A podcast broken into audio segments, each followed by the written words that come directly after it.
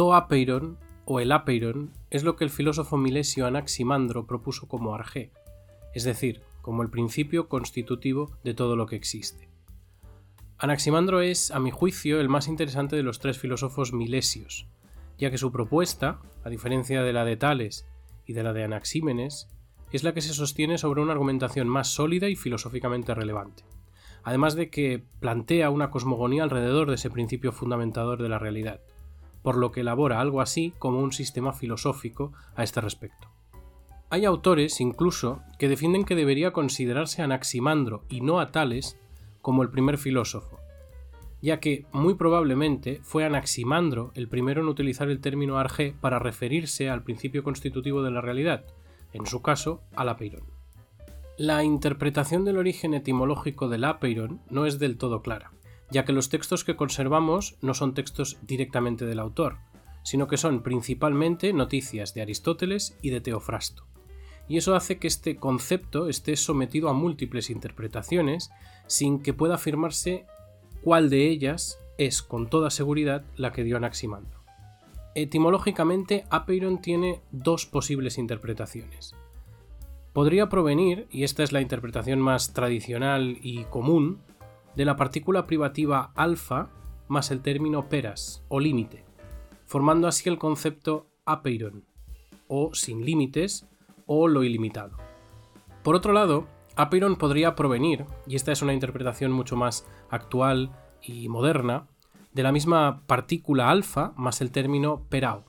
que haría referencia a experimentar o a percibir, de manera que apeiron tomaría el significado de lo que no puede experimentarse o de lo no experimentado.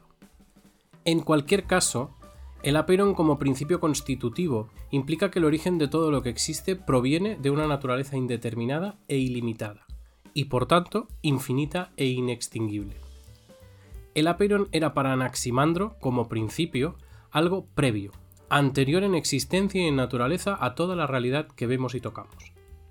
A este respecto, Aristóteles escribe en la física que el apeiron del que nos habla Anaximandro no tiene ni origen ni principio, porque él mismo es el origen de todo lo que existe.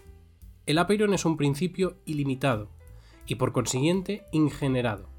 ya que si es principio de todo lo que existe, no puede al mismo tiempo tener un principio que lo cree, ya que en ese caso el verdadero principio de todo sería ese segundo, y no el primero, y así tendríamos una cadena infinita de principios que causan otros principios, pero sin llegar nunca al principio absoluto de todo lo que existe, lo que para Anaximandro no era posible. La imposibilidad, o mejor dicho, la necesidad de encontrar un primer principio de toda la realidad, es lo que hace a Anaximandro afirmar que el arjé solo pueda ser un principio anterior e incausado. Además, también en la física, Aristóteles nos dice que el apeiron no solo es ingenerado, sino que también es infinito, es decir, que del mismo modo que no tiene un principio, tampoco tiene un final. Esto es fácil de ver si observamos el producto del que el apeiron es causa. La realidad es un flujo continuo, un flujo que nunca termina, por lo que la fuente que la origina no puede ser más que de esa misma naturaleza, por tanto, infinita e inextinguible. Finalmente, y para mí lo más interesante acerca del concepto del apeiron, es que Anaximandro entendió que su arjé no podía ser ninguno de los elementos existentes, algo que se ha entendido como una cierta crítica a la teoría de Tales, según la que el arjé era el agua. En este sentido, Anaximandro argumentó que si el agua o cualquier otro elemento como lo húmedo, lo seco, lo frío lo caliente, fuera el origen de todo lo que existe, entonces, ¿cómo sería posible la existencia de un elemento como lo seco o como el fuego? Si el arjé fuera un elemento concreto de la realidad, ese elemento debería dominar en ella, y por tanto se haría difícil la existencia de su contrario. Sin embargo, la observación nos confirma, por ejemplo, la existencia del fuego y de lo seco. Es por esto que Anaximandro defendió que, en tanto que la realidad está formada por una multitud de características y de elementos distintos,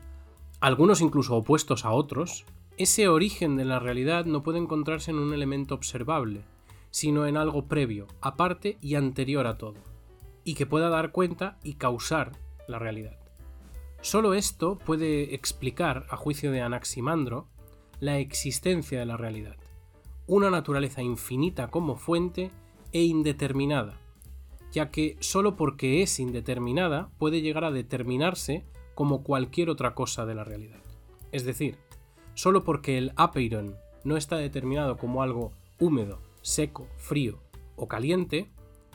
es que puede causar lo frío, lo caliente, lo húmedo y lo seco.